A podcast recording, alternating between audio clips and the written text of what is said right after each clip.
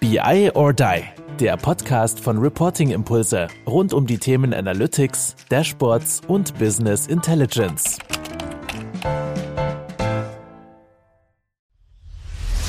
Ich kriege so viel positives Feedback von Leuten, die unseren Content hören. Wollt ihr uns für den Podcast mal was Gutes tun? Dann schreibt doch einfach mal eine Bewertung, gibt uns fünf Sterne, zum Beispiel bei Apple Podcast. Die fünf Sterne könnt ihr uns auch bei Spotify geben. Das wäre mega cool, würden wir uns riesig freuen. Dankeschön, jetzt schon. Hallo zusammen zu einer weiteren Folge von unserem Podcast Be I or Die. Heute wieder mit mir. Aber was wäre natürlich dieses Format ohne großartige Expertinnen? Heute habe ich direkt wieder zwei Stück am Start und das sind, wie, wie soll ich sagen, echte Stars also genauer gesagt Kong-Stars, also aus der Data and Analytics Abteilung der gleichnamigen Telekom-Tochter. Ich freue mich ganz besonders, dass wir heute hier sprechen dürfen und deswegen heiße ich euch ganz herzlich willkommen, liebe Susanne, lieber Oliver. Ja, schön, dass ihr da seid. Wie geht's euch? Ja, wie soll es einem nach der Begrüßung gehen? Sehr, sehr gut. Vielen Dank. Ja, ja also ist, äh, ich meine, das, das habe ich gedacht, diesen, diesen Gag, den, den mache ich mal. Also ich bin ja bekannt für ganz schlechte Gags, deswegen musste, musste der jetzt natürlich dann auch dazu gehören. Aber wir wollen natürlich heute tatsächlich auch ein bisschen um das Thema ja, datengetriebene Organisation ein bisschen was von euch hören, auch so das Thema Community, wie das alles so bei euch da auch entstanden ist. Dennoch, und jetzt mache ich nochmal diesen Gag, wollen wir natürlich natürlich die echten Stars, nämlich die Expertin, ja auch nochmal kurz hören, beziehungsweise ja auch nochmal was von euch hören. Und ich meine, wer könnte das besser machen, als wenn ihr euch gegenseitig vielleicht vorstellt? Das habe ich jetzt auch ein, zwei Mal schon äh, meine Experten dann vor diese Herausforderung gestellt. Und aber ich glaube, das ist für euch auch kein Problem, das zu machen. Und deswegen, ja, wer anfangen möchte, ich weiß nicht, Susanne oder Oliver, einfach mal den netten Gegenüber vorzustellen. Ja, dann übernehme ich jetzt einfach mal Ladies First. Sehr gut. Ja, ich stelle den Olli vor. Olli ist mittlerweile mein Chef. Olli kenne ich aber gefühlt seit, oh Gott, Olli, korrigier mich. Also wir haben uns 2012 kennengelernt, Fongster, mhm. genau. Also schon sehr, sehr, sehr, sehr lange. Damals stand ich noch auf der anderen Seite. Ich war äh, fachseitig, ich sag mal, Heavy-User-Anforderer und habe damals schon immer viel Spaß mit den Themen gehabt, die der Olli treibt. Ja, mittlerweile ist er mein Chef. Olli hat eine lange, lange, lange Karriere im Bereich Data und Analytics hinter hinter sich.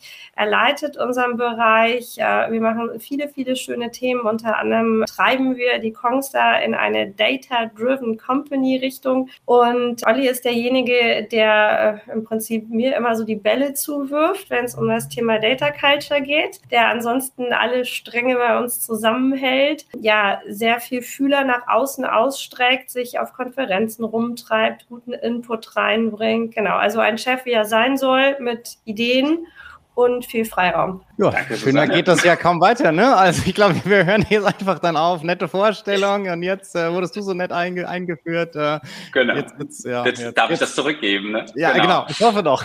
Also Sanne hat ja schon mal den Teil beschrieben, wo wir beide uns kennengelernt haben. Das war auch eine ganz spannende Phase, als ich damals eingestiegen bin.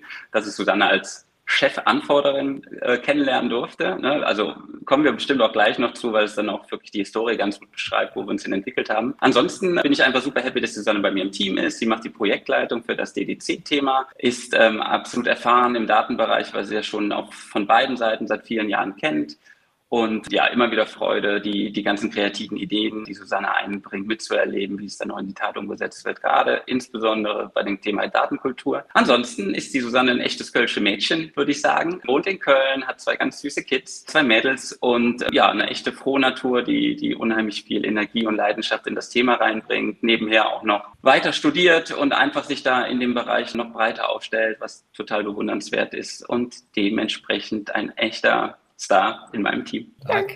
Ja, sehr gut. Na, also das kann man, kann man sich jetzt dann so sozusagen als, als Motivation, wenn es dann einmal nicht so gut geht, da kann man das auf jeden Fall dann schon mal, schon mal reinhören. Aber wir wollen ja tatsächlich über Data Driven Company oder in dem Sinne ist es ja so, dass viele darüber irgendwie reden oder meinen, reden zu wollen oder gerne auch in diese Richtung gehen wollen. Am liebsten vielleicht auch dort schon wären. Am Ende des Tages soll es ja nicht nur die Organisation sein, sondern sonst ja vor allem auch die Menschen sein. Deswegen sprechen wir ja auch sehr, sehr gerne von Data Driven People. Was ihr vielleicht jetzt so mal da einen Einblick geben könnt, ist es ja, wie es für euch als Kongstar, was da so die entscheidenden Phasen waren, wie ihr da hingekommen seid, was vielleicht auch so Wegkreuzungen waren, wo es vielleicht mal ein bisschen geruckelt hat. Aber erstmal so ein bisschen aus, aus Top-Level-Sicht zu sagen, alles klar, was waren die Anker, was waren die Phasen von eurem Weg. Es ist klar, dass dieser Weg nie vorbei ist am Ende des Tages. Also der wird irgendwie immer, immer fortgesetzt werden. Wir haben schon die brutale Kontinuität, die ihr beide ja dann auch schon äh, mitbringt, ja irgendwo gesehen. Also und auch dieses Teamwork allein schon, wie ihr euch vorgestellt habt und so weiter. Also sind natürlich viele Aspekte sicherlich, die da auch mit, mit einfließen. Aber jetzt einfach mal so aus eurer Sicht, was waren da so diese entscheidenden Phasen, die entscheidenden Anker auf eurem bisherigen Weg zur datengetriebenen Organisation? Vielleicht, genau, so dann hat es ja eben schon ein bisschen begonnen. Ich würde es, glaube ich, in drei Phasen aufteilen. So ein bisschen die, die Anfangsjahre, ne, was wir da so getrieben haben, eher so standardmäßig, was wir da für, für Reports an den Start gebracht haben, was unsere Zielsetzung war. Dann so ein bisschen unser Hallo-Wach-Moment, glaube ich, unser Leuchtturmprojekt im datengetriebenen Bereich, was ganz, ganz viele kleine Rädchen in Gang gebracht hat. Ja, und dann auf jeden Fall wahrscheinlich der Großteil, äh, wo wir jetzt gerade stehen, nachdem wir das äh, DDC-Thema Data Driven Company oder Data Driven Kongstar, wie wir es dann nennen, halt immer mehr in den Fokus äh, stellen. Also vielleicht kurzer Abriss aus, aus den Jahren, ne? Susanne hat es erwähnt, 2012 haben wir uns auch kennengelernt. Ich damals als Product Owner, also wir arbeiten seit Anfang an im agilen Modus äh, für die Entwicklung der BI-Systeme. Bin gestartet und habe erstmal nichts vorgefunden. Es war ein Konzept da. Wir haben angefangen, auf der grünen Wiese eigentlich ein DBH aufzubauen. Kongstar ist jetzt noch nicht so alt. Also die Kongstar-Geschichte ist, ist zwei, drei Jahre älter als jetzt die Geschichte unseres DBHs. Am Anfang ging es viel darum, erstmal am Markt sich zu platzieren.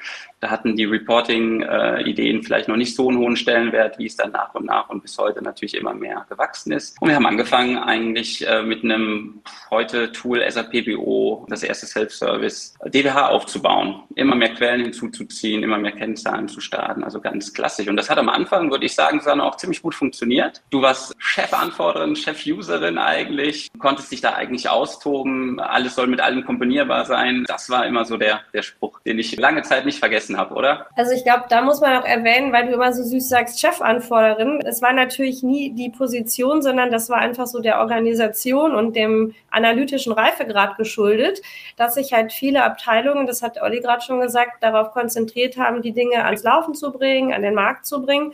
Und ich saß damals im Finanzbereich und habe mich halt um den Aufbau des Reporting gekümmert. Da kam dann so diese Anfordererrolle her. Und ich glaube, da ist es jetzt so ein kleiner Spoiler. Wir sind natürlich jetzt an einem ganz anderen Reifegrad. Ne? Deswegen damals waren wir total happy, haben aber auch bestimmt Dinge verlangt von der Datenbasis, die wir heute nicht mehr verlangen würden. Also so dieses alles mit allem kombinieren können, das war damals der fromme Wunsch und ging vielleicht auch, weil es halt eine Person, in dem Fall mich gab, die da so den Blick drauf hatte. Wir sind jetzt komplett anders unterwegs, da erzählen wir gleich was zu. Dennoch ist es gewachsen. Wir hatten nicht nur Susanne, sondern einige Key-User, die sich dann äh, damit auch wohlgefühlt haben. Aber nach und nach, Susanne hat eine, eine noch verantwortungsvollere Position dann bekleidet, musste mehr aus der Operativen raus. Das ging vielen anderen auch so in neue Leute kamen, die kamen mit der Komplexität des Systems nicht mehr so klar, mit dem Self-Service-Bereich, den wir damals aufgebaut hatten. Es wurde immer größer. Und dann war so die, die Reaktion, wir brauchen irgendwelche Standard-Reports. Und da haben wir uns dann auch eine lange Zeit mit beschäftigt, haben den Fachbereichen ausgeholfen, dort mit Standard-Reports einfach geführte Reports zu bauen, die, die den Kollegen dann so ein bisschen über Wasser gehalten haben. Aber dieser fromme Wunsch, Self-Service zu machen, so wirklich in die Details zu gehen, das Domänenwissen da auszuspielen, das ist alles so ein bisschen verloren gegangen. Das hat uns damals, ja, mussten wir immer mehr beobachten, dass wir dann als zentrale Einheit versucht haben, mit einer kleinen Mannstärke, die wir damals hatten, einfach diese Reports zu bauen. Und das war dann auch das, was meistens den Fachbereichen geholfen hat aber uns noch nicht so wirklich in die Richtung Datengetriebenheit gebracht hat. Denn der fromme Wunsch, der war natürlich damals schon da und Datengetriebenheit und Data Driven Company, das war ja schon äh, vor vielen Jahren ein großes Thema.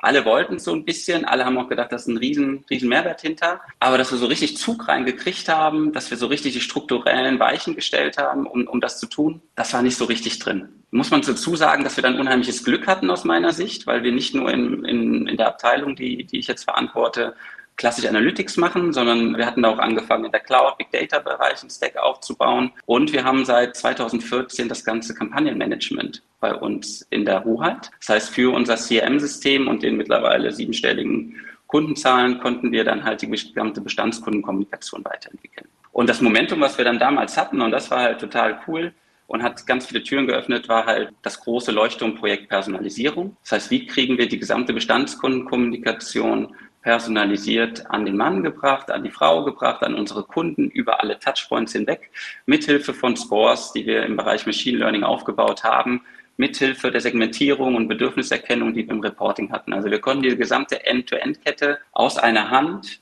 für dieses groß, für diesen großen Use Case datengetrieben durchführen. Unser Learning war daraus, das hat uns wirklich dann im Unternehmen einfach die Möglichkeit gegeben, ganz andere Hebel in Bewegung zu setzen. Wir hatten auf einmal Conversion Rates, die mit den Datengetriebenheit enorm in die, in die Höhe geschossen sind. Also wie viele Kunden haben dann später die Angebote angenommen, weil wir es einfach immer besser hingekriegt haben, die Kundenbedürfnisse zu erkennen, weil wir konsistent an den Kunden kommuniziert haben. Also wir konnten diese operative Datenwelt ganz wunderbar nutzen und waren dann plötzlich in der Lage, das Thema DDC nochmal ganz anders aufzubringen. Vielleicht vorher dann ähm, in den Übergang gehen, was dann alles geschehen ist und Susanne dann auch wieder dazu kam. Es gab dann ganz konkrete Änderungen in der Organisation. Wir wurden als, als Abteilung nochmal stärker aufgestellt. Wir wurden als Abteilung weniger in den IT-nahen Bereich platziert, sondern in, ins Herz des, des Commercial Management bei uns. Das heißt, wir waren ganz nah an den Fachbereichen dran, weil einfach erkannt wurde, dass wir sehr, sehr nah diese technischen Möglichkeiten mit dem Domänenwissen zusammenbringen wollen. Und das hat uns einfach einen riesen Hub gegeben in ganz vielen Use Cases, neben der Personalisierung, im Analytics-Bereich, aber auch in ganz vielen anderen Bereichen nah dran zu sein. Und ein Thema, was damit immer kleiner wurde, dass wir früher Anforderungen gekriegt haben, haben die umgesetzt, haben das Ganze übergeben an den Fachbereich und der war mal mehr und mal weniger happy. So konnten wir jetzt die Grundlagen legen, um alles gemeinsam zu erarbeiten. Und das hat aus meiner Sicht einen ganz, ganz großen Einfluss in den, in den Erfolg äh, der datengetriebenen Use Cases. Also, wir wurden aufgestellt, das Data-Driven Company-Thema wurde uns klar als Auftrag gegeben, ihr sollt Kongster zu Data-Driven Company machen, was braucht ihr dafür? Und wir haben erstmal gestartet, wie wir, glaube ich, wie immer gestartet wird, keine, kein großes Projekt in diese Richtung ohne Analytics-Strategie und äh, sind erstmal auf alle Fachbereiche losgegangen, haben alle Leiter interviewt, haben uns natürlich selber unsere Gedanken gemacht, was denn für eine Data-Driven Company erforderlich ist. Was sind so die großen Stellhebel, was sind die großen Cluster und haben die erstmal aufgenommen für uns. Also sehr, sehr spannend. Ich sag mal, diesen, diesen, den Weg, den du da jetzt auch beschrieben hast. Also ich sag mal, klar, von der Strategie kommt dann ja viel auch, sag ich mal, Enablement und einfaches, wirklich auch praktisches Doing am Ende des Tages, was ihr, was ihr da getan habt. Aber natürlich dann jetzt auch, du sagst es ja DDC, Data Driven Company, wahrscheinlich die, die, die Abkürzung dafür genau. ja at, at Cogstar sozusagen. Und ist das jetzt so, wenn ihr das jetzt euren Weg so euch anschaut, ist es, sag ich jetzt mal, für alle Unternehmen aus eurer Sicht möglich oder was hat vielleicht so, so Besonderheiten, wo ihr sagt, so, okay, ich meine, das Spezielle sind sicherlich auch die Persönlichkeiten mit, mit euch beiden, die, die da die ich sehr, sehr stark natürlich auch mit diesem Thema verbinde. Aber wenn ihr da nochmal so Sachen vielleicht nochmal rausstellen würdet, sagt, okay, was hat es so besonders einfach gemacht, dass ihr diesen erfolgreichen Weg gehen konntet oder vielleicht auch noch so, wenn jetzt irgendjemand anders vielleicht zuhört, in Anführungsstrichen, muss der jetzt einfach nur zuhören, funktioniert das eins zu eins so oder auf was äh, sollte er dann, sag ich mal, besonders Wert legen oder was sind wirklich so diese entscheidenden Punkte, die ihr jetzt vielleicht auch so in der Retrospektive dann vielleicht rausarbeiten würdet? Also ich glaube, da gibt es keine einfache Antwort drauf. Also ist es auf ein anderes Unternehmen direkt umsetzbar? Ich würde sagen ja und nein. Die Grundideen, die wir verfolgen, ich glaube, die gelten für alle Unternehmen, die irgendwie data-driven werden wollen. Also vielleicht noch mal einen Schritt zurück. Ich habe mich, als ich zu diesem Projekt dazu gestoßen bin, erstmal gefragt, was heißt denn data-driven, data-driven Company? Und man kommt sehr schnell drauf, also so eine wirkliche Definition, die man irgendwo nachlesen kann, gibt es nicht. Ich bin dann so ein Schrittchen tiefer gegangen und habe mal hinterfragt, was sind denn eigentlich so die Ziele dahinter? Unser Ziel und das von vielen Unternehmen, die dieses Label nehmen, ist, Entscheidungen verbessern. Ja, das war so das eine. Und dann das andere, was sind so Grundzutaten in diesem Kosmos Data Driven? Und da kamen wir sehr schnell drauf. Wir haben einmal so die Datendemokratisierung, ja, und dann das Thema Datenkompetenzaufbau, was dann notwendigerweise Grundzutaten sind, um die Leute in den Self-Service zu bringen. Und das ist wieder eine Möglichkeit, das Domänenwissen anzuzapfen und die Entscheidungen wirklich substanziell zu verbessern. Jetzt komme ich zu dem großen Aber. Ne? Also diese Gedanken kann sich jeder machen. Und dann sollte man aber trotzdem mal so eine Bestandsaufnahme machen. Ich glaube, das eine ist erstmal, wie sehr passt denn so dieses Thema Data-Driven überhaupt zu der DNA? Also wenn ich in einem Unternehmen bin, was sehr stark tangible Güter produziert, äh, wo vielleicht Logistik ein großer Treiber ist, dann ist das Thema Data-Driven vielleicht an einer anderen Stelle wichtig, als wenn ich das Google dieser Welt bin. Also das ist, glaube ich, erstmal das eine, zu überlegen, wo nützt es mir denn? Und dann muss man natürlich auch gucken, auf welchem Reifegrad ist man unterwegs, ne? Weil ich sagte gerade, Entscheidungen verbessern ist ein großes Ziel. Das kann ich natürlich erst machen, wenn ich bestimmte Grundlagen habe. Und die wichtigste Grundlage ist halt eine vernünftige Datenbasis. Also Data Driven setzt halt einfach saubere, in ausreichendem Umfang vorhandene Daten voraus. Und ich glaube, das ist so der Punkt, wo man vielleicht das erste Mal zuckt und einen Schluck aufkriegt, wenn man als Unternehmen sagt, oh, ich will data-driven werden. Und dann muss man mal Nabelschau machen. Also wie weit bin ich denn überhaupt mit meiner Datenbasis? Und wenn das stimmt, dann kann ich anfangen, wirklich die Leute dahin zu bringen, in den Self-Service zu gehen, ganz aktiv bei allen Dingen, die man tut, auch Daten mit dazu zu holen. Ne? Also ich glaube, das ist so dieses, dieses Aber. Auf welchem Reifegrad bin ich unterwegs? Und dann kommen die Menschen. Dann Data-Driven kannst du nicht werden, wenn du nicht das Domänenwissen anzapfst. Und das Domänenwissen, das liegt halt bei Menschen und nicht bei Maschinen. Und diese Menschen befinden sich, das merken wir auch, in einem ganz krassen Change-Prozess. Also Olli sagte, in der Vergangenheit war es so, wir haben den Leuten Standard-Reports geliefert und die konnten hier ein bisschen filtern, da ein bisschen filtern. Wir glauben aber, dass wir dadurch viel, viel, viel Speed verlieren und viel Qualität in den Analysen, weil du hast ja diese Anforderungsschleifen von, da kommt der Anforderer, der kann sich seine Daten nicht selbst zusammenklicken, der kommt zu dir als Zentralbereich, du versuchst es zu verstehen, du baust die Datenbasis, du baust den Report, dann stimmt irgendwas nicht, dann äh, machst du neu, du pflegst den Report. Also das Schöne ist ja Self-Service. Und das bedeutet aber auch, dass die Leute halt diese Datenkompetenz irgendwo aufbauen müssen. Die müssen das nicht from the scratch am ersten Punkt, also am Einlesen von Daten in irgendeine Datenbank. Das sind Aufgaben, die nehmen wir denen ganz bewusst ab. Also alles, was so mit Technik zu tun hat, Datenmodellierung und so. Aber die müssen hinterher wissen, welche Daten benutze ich wofür, welche Auswertungen fahre ich, wie kann ich das visualisieren, wie kann ich das kommunizieren, wie fordere ich vielleicht auch Daten an, also dieses ganze Prozesswissen. Und man muss sich vorstellen, das sind ja Aufgaben, die wir jetzt on top zum bisherigen Business packen. Ne? Und die Leute sind Experten, gerade in so einer Orga wie bei uns. Ne? Also wir sind um die 250 feste Mitarbeiter. Du kannst dir vorstellen, wie spezialisiert die einzelnen Menschen sind. Das heißt, in dem, was sie bis jetzt getan haben, sind die total safe. Und auf einmal sagen wir jetzt aber, musst du was komplett Neues lernen. Du musst dich jetzt im Analytics-Bereich aufschlauen. Und dann fängt es an zu matchen, weil du hast natürlich aus deiner Expertenrolle ne, jahrelang den Standing aufgebaut und dann bist du an einem Punkt, wo du vielleicht Fehler machen kannst, wo du vielleicht sogar gravierende Fehler machen kannst, weil du diese Datenkompetenz bis jetzt gar nicht geübt hast. Und ich glaube, da sage ich nichts Geheimes, wenn ich sage, gerade so der Umgang mit Zahlen ist so im, in Deutschland, ist vielleicht in anderen Ländern anders, auch wirklich mit Angst behaftet, weil wir sind kein Land der Mathematiker. Also diese Affinität zu Zahlen ist hier sehr gering, auch wenn wir immer glauben, dass wir rational handeln. Ja, das sagt man uns Deutschen ja auch nach. Aber wenn es dann um den Umgang mit Zahlen geht, ist Angst da. Und lange Rede, kurzer Sinn. Du musst halt genau diesen Punkt haben. Nach der Nadelschau, du musst sehen, du arbeitest mit Menschen, die du entwickeln musst in neuen Skills. Das ist aus unterschiedlichsten Gründen angstbehaftet. Du musst die Leute mitnehmen. Du musst denen dieses Netz und die Sicherheit bieten, dass sie nur kleine Fehler machen können, indem du zum Beispiel die Datenbasis sehr, sehr sauber aufbaust, indem du Dinge selbst erklärend machst. Du musst den Leuten Schulungsmöglichkeiten geben. Du musst auch eine Fehlerkultur etablieren, die es erlaubt, einen Fehler zu machen. Und du musst halt wirklich versuchen, diese Arbeit mit Daten zu was ganz Alltäglichem zu machen. Also wir sagen, für uns ist gelungener Change, wenn dieses Gewollte auf einmal zu einer nicht hinterfragten Alltäglichkeit geworden ist. Das muss sein wie morgens Zähne putzen, ja. Gehst auch nicht aus dem Haus ohne Zähne putzen. Du machst keine Entscheidung in deinem Job, ohne einmal in dein Analytics-Tool reingeguckt zu haben. Und ich glaube, das ist so der Punkt, das ist eine Besonderheit bei uns. Wir haben Leute, die sind von der Grundstruktur her sehr an persönliche Entwicklung interessiert, habe ich den Eindruck. Also unsere Kongsters, die nehmen Herausforderungen an.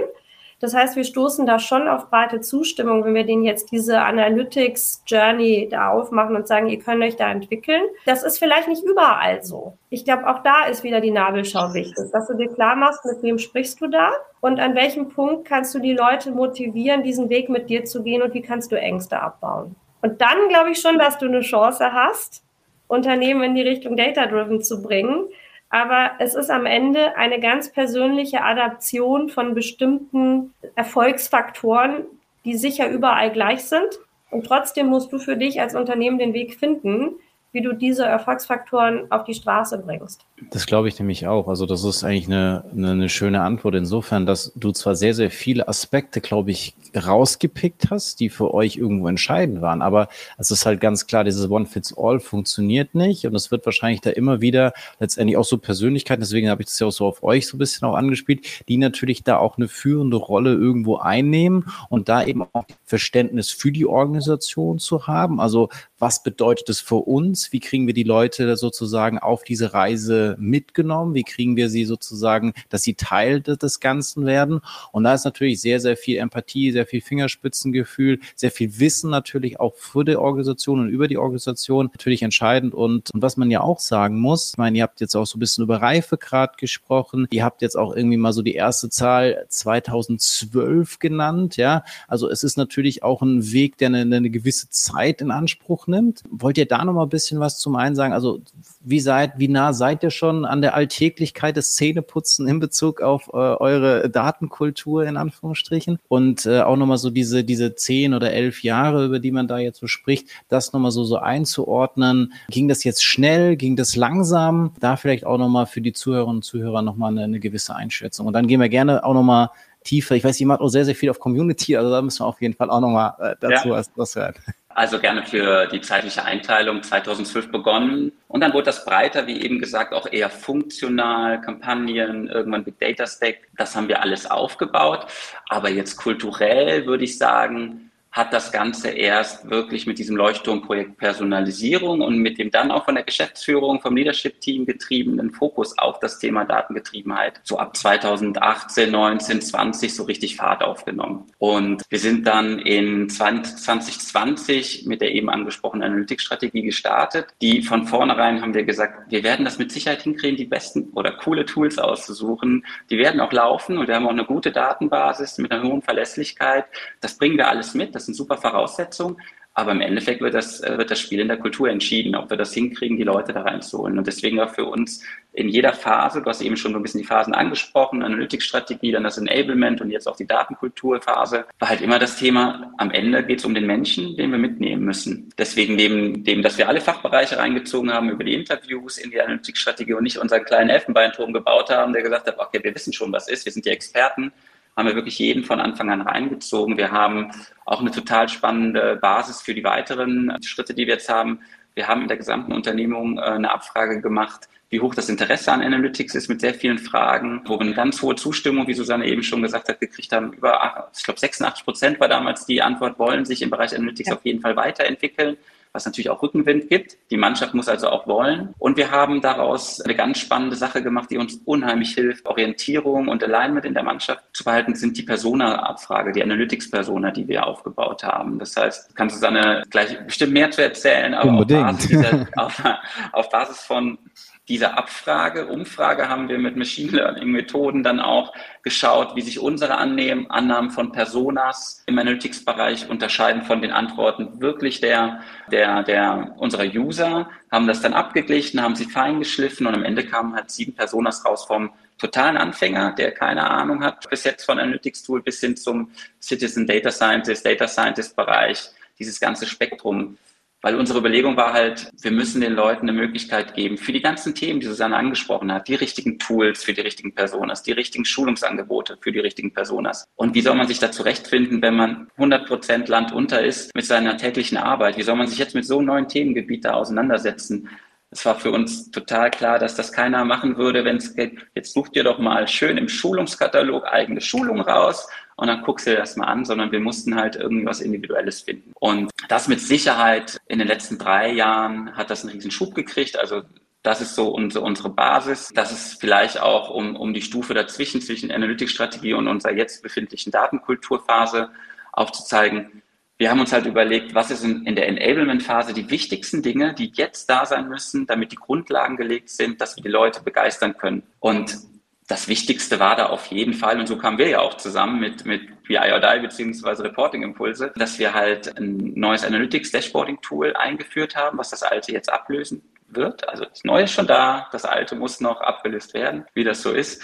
und dass wir halt versucht haben, da die Freude einfach in die Visualisierung, in die Reporting-Möglichkeiten reinzubringen. Und da hatten wir ein, ein, sehr intensives Auswahlverfahren über verschiedene Stufen, natürlich Shortlist, Longlist, das Übliche, aber dann auch zwei intensive äh, POCs, wo wir wirklich bis zu 40 Fachbereichsvertreter dabei hatten, die dann diese Tools über vier Wochen ausprobiert haben, einfach um sicherzugehen, dass wir alle mitnehmen, dass wir alle Kongstars auch davon begeistern, was da jetzt zukünftig möglich ist, weil sie ja einfach hauptsächlich die alte Welt kannten mit dem Tool, was seit vielen Jahren nicht mehr wirklich sexy war mit SAP. Ich glaube, das ist ja, wie gesagt, da ein sehr, sehr ganzheitlicher Community-Ansatz in dem Sinne, den ihr, den ihr da fahrt. Wie gesagt, so ein paar Sachen jetzt auch mit dem, mit den Personas oder mit diesen sieben Personas, die ihr da definiert habt. Äh, vielleicht kannst du da einfach die ganzen Zuhörerinnen nochmal dazu abholen, Susanne, so was denn überhaupt dieser ganzheitliche Community-Ansatz bei euch bedeutet und diese ganzen ja. Sachen, mit denen äh, Oliver so um sich geworfen hat, vielleicht nochmal so ein bisschen einsortieren. Ja, also ich glaube, wichtig ist erstmal zu verstehen, ähm, wir gehen da relativ frech auf das Thema. Ja, also wir gucken links und rechts auch in Fachdisziplinen, die jetzt erstmal gar nichts mit Analytics zu tun haben, beispielsweise Pädagogik. Also warum muss ich mir überlegen, wie ich einen User am besten aufschlaue, wenn es doch Leute gibt, die sich beruflich damit beschäftigen? So. Also haben wir geschaut, wo läuft das richtig gut, wo ist auch so dieser Enablement-Ansatz äh, ganz stark. Da haben wir gesagt, Mensch, Montessori-Pädagogik, das ist es eigentlich. Dieser Grundsatz, ich helfe dir, es selbst zu tun. Einfach nur so als Framing, wie wir denken. Ne? Und ich glaube, das ist so dieses ganzheitliche. Also wir verstehen halt, wir wollen auf, wir wollen Menschen in einem Change begleiten. Und das geht halt nur, wenn du den ganzen Menschen betrachtest, weil du kannst nicht nur einzelne Skills rausnehmen, sondern du musst halt auch wirklich so dieses Herz mitnehmen. Da muss jemand Spaß an dem haben, was er tun soll. Es ist ein Change. Du musst ihm Ängste nehmen. Also ich glaube, das ist so der Punkt. Und daraus hat sich ganz natürlich auch ergeben, dass Community wichtig ist, vielleicht auch als konsequentes Weiterdenken von Datendemokratisierung. Wir sagen ja, wir wollen allen Daten zur Verfügung stellen. Also per Dekret quasi ist es so, jeder darf auf alles zugreifen, außer, das ist vielleicht auch wichtig zu sagen, weil ich dazu auch schon mal gefragt wurde, ja, wie weit geht denn das bei euch?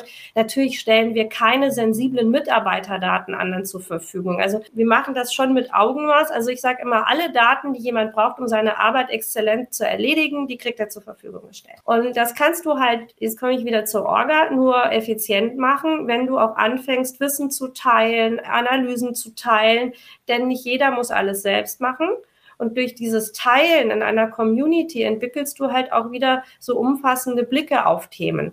Also wir glauben ganz fest daran, dass es gesund ist, wenn man Daten neu kombiniert, wenn man aus verschiedenen Fachbereichen auf ein Thema drauf guckt, Silos aufbrechen, rein von der Organisation, also Daten stehen den Leuten zur Verfügung, ist alles aufgebrochen und trotzdem müssen wir es halt noch hinkriegen, dass die Leute auch mit so einem 360-Grad-Blick auf eine Frage gucken. Und das kriegen wir halt durch diese Community-Arbeit hin, indem wir uns die Analytics-User schnappen und zum Beispiel, wie äh, gerade in der letzten Woche geschehen, einfach mal einen Workshop machen im Rahmen der Ablösung von dem alten BI-Tool. Welche Fragestellungen sind für euer Business wichtig? Und das haben wir nicht fachbereichspezifisch fachspezifisch gemacht, sondern wir haben alle Fachbereiche an einen Tisch geholt und gehofft und auch gemerkt, es gibt Überschneidungen und auf einmal werden die Fragen, die der eine Bereich hat, auch für den anderen interessant, vielleicht noch ein bisschen verfeinert. Und dann hat man zwei Fliegen mit einer Klappe erschlagen. Man hat die Leute zusammengebracht, also man hat wirklich diese Community geschaffen und man hat Domänenwissen aufgebrochen und neu verteilt. Und dann gehen wir noch ein Stückchen weiter. Also wir wollen in der Community halt nicht nur die Leute mitnehmen, die sich schon aktiv mit Analytics befassen, sondern wir wollen halt gerade auch den Leuten, Olli sagte, diese Personas, also die unerfahrenen Personas, ranführen, indem wir denen halt auch was bieten, was ganz leichtgewichtig ist. Also wir haben zum Beispiel so Formate Wissenshäppchen, wo man mal in der Mittagspause sich eine halbe Stunde einen Vortrag anhören kann. Oder wir haben angefangen mit so einem kleinen Format Dr. Data. Das war einfach mal sehr lustig. Fragen in einem Videoformat beantworten, Fragen, die du dich. Was war die schlimmste Frage, die du bekommen hast bei Dr. Data? Schlimmste in Anführungsstrichen. Die schlimmste Frage. Da, da darfst du nicht sagen, oder? Ja, also wir haben natürlich auch selbst so ein bisschen rumgewitzelt. Also wir sind tatsächlich im Kontext wie I or Die sehr stark drauf gekommen, dass wir keine Lust auf Care-Arbeit bei unseren Dashboards haben und wie man das denn gerechter verteilen kann. Also das war eine sehr schöne Frage. Ja, also grundlegend würde ich sagen, es geht halt darum, dass man den Leuten eine Plattform bietet, einfach mal in äh, Nicht-IT-Sprache sich mit IT-nahen Sachverhalten auseinanderzusetzen. Ne? Und wir hatten ein riesiges Event, unseren Learning Summit. Ähm, da haben wir einen Tag lang als komplette Organisation uns nur mit Fragen rund um Analytics auseinandergesetzt, haben Fachbereiche Use Cases präsentiert. Wir haben den Leuten Spiele angeboten, also wirklich im Rahmen von ganz leichtgewichtigen Spielen mal zu lernen, wie funktioniert denn so ein SQL oder wie modelliere ich Daten. Die konnten das Analytics-Tool ausprobieren. Also das sind so Sachen, wo wir halt die Community wirklich von unten aufbauen und sagen, jeder ist Community und es gibt halt die, die vielleicht schon ein bisschen stärker drin sind und die, die noch reinwachsen können, aber jeder hat da so seinen Platz und jeder darf sich entwickeln. Und ich glaube, das ist ein ganz schöner Rahmen, weil die Leute sich halt komplett abgeholt fühlen. Und das macht dann wieder so dieses ganzheitliche. Jeder Mensch bei Kongstar ist willkommen in dieser Analytics-Welt und auch gewollt. Und jeder geht halt so mit seinen Stärken rein. Und ich meine, das finde ich also halt auch, oder gerne, gerne, Oliver. Vielleicht nur ergänzen. Was ich besonders bemerkenswert fand, war, an dem Tag war ich wirklich so ein bisschen in der wunderbaren Beobachterrolle, habe Fotos geschossen und war in jedem Raum mal drin. Ich glaube, es waren 17 Sessions parallel im gesamten Haus. Und das war einfach stark zu sehen, wie, wie die Leute erkannt haben, was es alles schon gibt was alles möglich wäre. Der Transfer war super schnell. Wir hatten danach Themenanfragen, was alles noch möglich wäre, was man alles anfordern könnte. Das hat wirklich die Erwartungen übertroffen. Man hat gesehen, dass die Leute, vielleicht muss man das Thema auch ab und zu mal noch zentraler, wie so an einem Learning Summit Data Day, in den Mittelpunkt heben, weil oft unser Gefühl schon ist in den, in den verschiedenen Abteilungen, ist so ein bisschen der Analyst ist noch immer so ein bisschen Nische. Der arbeitet immer so ein bisschen zu, aber der ist nicht so wirklich im Mittelpunkt. An dem Tag war es anders und die Leute haben es genossen. Auf der einen Seite der Präsentierer, auf der anderen Seite der Zuhörer waren alle sehr begeistert. Also ich glaube, das hat allein schon für die Kultur bei uns, was Datengetrieben hat, unheimlich viel gebracht. Also die Euphorie, die danach vorging, hat uns richtig Rückenwind gegeben. Ja, und ich finde zum einen dieses, also erstmal diese, diese Einfachheit in Anführungsstrichen, okay, wir ver verfolgen so einen gewissen wie den Montessori-Ansatz und daraus die Sachen abzuleiten, finde ich irgendwie immer sehr, sehr stark, also, dass man so einen Leitlinie, Kernsatz, was auch immer hat, wo man sagt, okay, daran ba ba bauen wir das alles auf, wir wissen Hausaufgaben und so weiter, was ja auch Oliver alles beschrieben hat, ist natürlich auch notwendig, aber dann eben auf diesen, auf diesen Mensch zu gehen und dann natürlich, was kann ich innerhalb der, der Community dann an Aktivitäten von der Community, aber auch für die Community natürlich machen und dann eben halt auch diese, dieser ja zielgruppengerichtete Ansatz. Okay, jeder hat da so sein, bekommt sein Angebot, jeder hat seine Möglichkeit, sich in seinem Rahmen diese, diese Journey zu entwickeln, zu entfalten sozusagen. Und, und was ich jetzt äh, ganz, ganz beeindruckend da deswegen gerne nochmal hervorheben möchte, ist ja, ihr habt es so gesagt, ja, wir haben dann uns auch in der Community überlegt, was ist das neue Werkzeug und haben da ganz viele Leute befragt. Und da gibt es ja auch viele, die sagen, oh Gott, wenn du so viele Leute befragst, dann kriegst du zu viele Meinungen und was weiß ich was und das wird tatsächlich schlecht werden und ich weiß nicht was. Aber das Ergebnis Ergebnis, finde ich, ihr könnt ja jetzt gleich auch nochmal das, das Ergebnis nennen, ist ja dann nicht so das, das klassische Tool, was man jetzt vielleicht, wenn man sagt, okay, ich bewege mich irgendwie in, in so einer Organisation und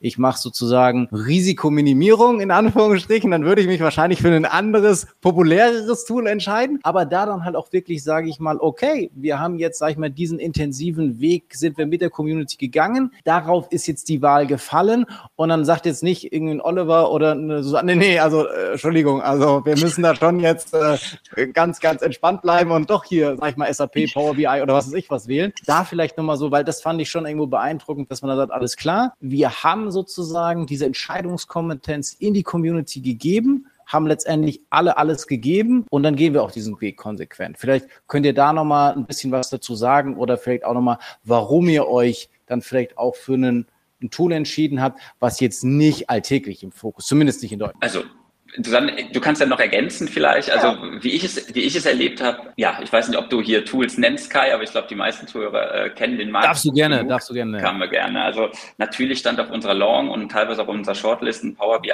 und Tableau und so auch drauf. Im Endeffekt haben wir uns dann für Pilot Analytics entschieden. Aus unserer Sicht total aufstrebend, total spannendes Unternehmen mit einem super Tooling, sehr dynamisch, sehr agil, äh, wo wir auch das Gefühl hatten, als, als Unternehmen von der Größenordnung arbeiten wir gerne mit, weil wir direkten Bezug mit den Kollegen hatten. Das ist bei uns generell bei der Toolauswahl immer ein größeres Thema, dass es auch von der Größenordnung passt, dass man auf Augenhöhe das äh, besprechen kann. Das ist ein Teilaspekt, aber ansonsten war es halt einfach die Leichtigkeit dieses Tools und der Spaß, den das uns allen gemacht hat und die Möglichkeiten und alle kannten so ein bisschen ein Tableau und ist cool, keine Frage. Aber Pilot hat uns in einigen Bereichen, wie zum Beispiel der Verfügbarkeit der, oder der, der Dinge, die man teilen kann, des modularen Aufbaus, einfach diesen Community-Gedanken noch ein bisschen näher gebracht, noch ein bisschen mehr Freude in der Visualisierung verbreitet und haben wir uns im Endeffekt dagegen entschieden und Ne, haben uns das auch nicht leicht gemacht. Die Diskussion war natürlich intensiv. Und ja, du hast recht, Risiko war ein Punkt, aber wir haben halt gesagt, eigentlich sind wir der Überzeugung, das ist das Richtige, lass es uns probieren. Und als Telekom-Tochter ähm, hatten wir dann da auch unsere ein oder anderen Gespräche noch, was aber dann gemündet ist, dass unser unser Deutschlandchef von der Deutschen Telekom dann drei Stunden sich mal einen äh, Tag genommen hat. Er wollte dieses Tool kennenlernen, weil alle so geschwärmt haben. Und dann hatten wir auf einmal einen Vorstand bei uns sitzen, der den Weg von Bonn aus Köln ist nicht so weit, aber der den gemacht hat. Und so hat sich das eher in so ein, oh mal gucken, wie weit wir uns herauswagen, bis hin zu, wow, nicht schlecht, das hat gefallen. Und es hat uns gefallen und es gefällt uns immer noch begeben. Und deswegen, ja, sind wir, sind wir, glaube ich, mutig gewesen und es hat sich im Endeffekt bislang ausgezahlt. Ja, und ich glaube, da muss man einfach mal ergänzen. Das eine ist halt bei der Toolauswahl schon, dass wir versucht haben, diesen Community-Gedanken irgendwo mit einzubeziehen. Und zwar gar nicht nur vom Doing her, sondern Pyramid hat halt etwas, was die Community ganz stark unterstützt. Man kann halt in dieser Plattform alles, was man selbst als User gebaut hat, teilen. Also es gibt natürlich ein entsprechendes Rechtekonzept. Ich muss nicht teilen. Ich kann auch ganz klar bestimmen, was ich teile. Aber uns hat dieser Gedanke gut gefallen. Wenn ich was Cooles gebaut habe, dann stelle ich das anderen zur Verfügung. Dann ähm, ist halt ein, ein Faktor gewesen im Sinne von auch Demokratisierung, dass wir die Möglichkeit haben, auch Usern, die auf einem Lizenzmodell ist, was das nennt sich Viewer, also die können theoretisch nicht selbst bauen, dass auch die trotzdem Möglichkeiten haben, fertige Analysen für sich noch anzupassen. Also die können im ganz kleinen geschützten Rahmen doch noch weiter analysieren und verändern. Also das waren so Aspekte, die passten zu unseren Grundideen. Und dann war auch schon bei der Findung ganz wichtig, dass wir uns angeguckt haben, ich weiß gar nicht mehr, an, welcher Stelle ich es gefunden hatte, aber es gab eine Studie, da wurden diese Tools quasi auf Nutzerzufriedenheit nach Einführung hin abgeklopft. Und da stand Pyramid ganz, ganz weit vorne. Und das war so ein Punkt, wo wir gesagt haben, boah, die müssen wir uns angucken, weil das eine ist ja, die Unternehmen setzen auf Sicherheit. Ne? Die wählen sich dann halt im Zweifel den Marktführer. Das andere ist aber, ist diese Sicherheit denn dann wirklich, also kauft die nicht irgendwie andere Dinge ein, wie Olli sagte, da hast du halt dann einen Standard und der Standard muss dann halt für viele passen. Aber vielleicht hast du irgendwas, was viel, viel cooler ist, wo diese vermeintliche Sicherheit dann halt einfach in den Hintergrund rückt. Und diese Nutzerzufriedenheit war für uns halt so ein Punkt, wo wir gesagt haben, wenn die Leute das hinterher gut finden, dann nutzen sie es halt auch. Das ist ein zusätzlicher Push. Und so kam das dann halt, dass wir es überhaupt angeguckt haben. Und wir müssen sagen, gerade dieses Teilen ist halt ein Feature.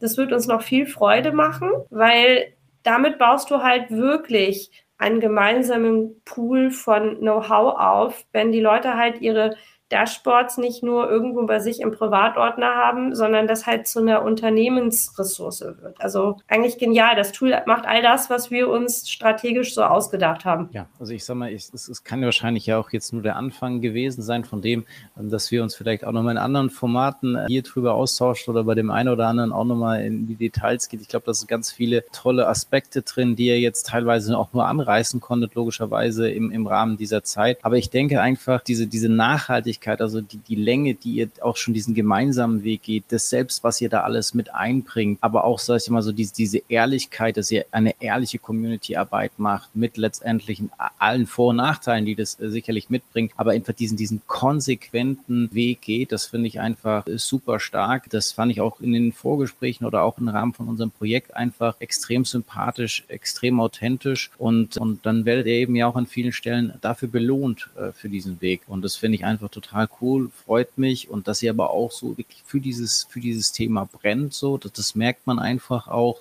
dass es Teamsport ist. Ich glaube, das ist auch äh, sehr, sehr deutlich irgendwo rausgekommen, aber eben auch diese Kontinuität, die, die, die es einfach braucht und dass da auch mal mutige Entscheidungen braucht oder wieso, es ist ja auch, kann man sagen, hey, wenn ich ja ein Medium wie eine Community installiert habe, ja, dann ist das ja vielleicht die größere Sicherheit, dass die mir das äh, direkte Feedback gegeben hat, als dass ich irgendwelche andere äh, Sicherheitsparameter ziehe. Deswegen ist es an vielen Stellen einfach aus meiner Sicht sehr, sehr stringent und cool und schön zu hören. Und deswegen ganz, ganz, ganz lieben Dank für die Einblicke, die ihr jetzt hier uns in diesem Rahmen äh, gegeben habt. Ich gehe davon aus, dass wir vielleicht nochmal den einen oder anderen Deep Dive vielleicht hier auch nochmal hinbekommen. Würde mich auf jeden Fall sehr, sehr freuen. Und ja, und deswegen, wir haben uns ja ein bisschen immer so setzen, immer so Zeitziele in Anführungsstrichen für so einen Podcast. Ne? Das ist ja jetzt schon wieder hart, hart an der Grenze, da werde ich ja wieder gehauen sozusagen. Aber nichtsdestotrotz, mir hat es riesig Spaß gemacht. Und, und ihr dürft natürlich auch noch die, die, die letzten, die abschließenden Worte äh, von diesem Podcast schon mal haben. Ich sage schon mal Tschüss und einen ganz, ganz lieben Dank. Susanne, Ladies First, erneut. Gerne. Ladies First erneut, ja. Ich kann nur allen ans Herz legen, macht es wie die Finnen. Die tanzen alle Tango, weil sie den Tango von einem Showtanz zu einem ganz, ganz einfachen Tanz mit zwei Schritten runtergestrippt haben, können das alle. Und wenn man das so im Hinterkopf hat, ne, etwas, was man für unmöglich hält, einfach in ganz, ganz kleine, einfache Segmente zu zerlegen, dann wird das massentauglich und dann wird das Teil einer Kultur. Und ich glaube, das ist so der wichtigste Gedanke, den man auf dem Weg zu einer Data-Driven Company mitnehmen kann. Man muss die Dinge vereinfachen, dann werden sie massentauglich. Wenn sie massentauglich werden, werden sie Kultur. So wie wir alle Zähne putzen, da war ja auch schon der Vergleich sozusagen. Ja. Genau. Da ist echt nicht mehr so viel zuzufügen, Susanne. Also das ist genau dieses Bild, was wir auch immer wieder in die Community innerhalb von Kongstar, aber auch darüber hinaus äh, verteilen, dass es wirklich die Hemmschwelle abgebaut wird, dass wir die Euphorie und die Leidenschaft für das Thema jeden Tag versuchen zu vermitteln, so dass es überschwappt und dass die Community es irgendwann von alleine trägt. Das ist noch ein langer Weg. Wir wissen, dass wir jetzt eigentlich mit der Datenkultur so wirklich die, die großen Hürden äh, haben, aber wir freuen uns darauf, den weiteren Schritt zu gehen. Genauso wie ich mich gefreut habe, hier bei dir dabei zu sein im BI or Die Podcast und Absolut. vielen Dank für die Einladung. Perfekt, dann sage ich einfach allen auf bald. Danke dir. Bis bald. Ciao. Das war BI or Die, der Podcast von Reporting Impulse. Danke, dass ihr auch diesmal wieder mit dabei wart. Wenn es euch gefallen hat, dann hinterlasst uns doch eine gute Bewertung und abonniert den Podcast, um keine weitere Folge zu verpassen. Bis zum nächsten Mal.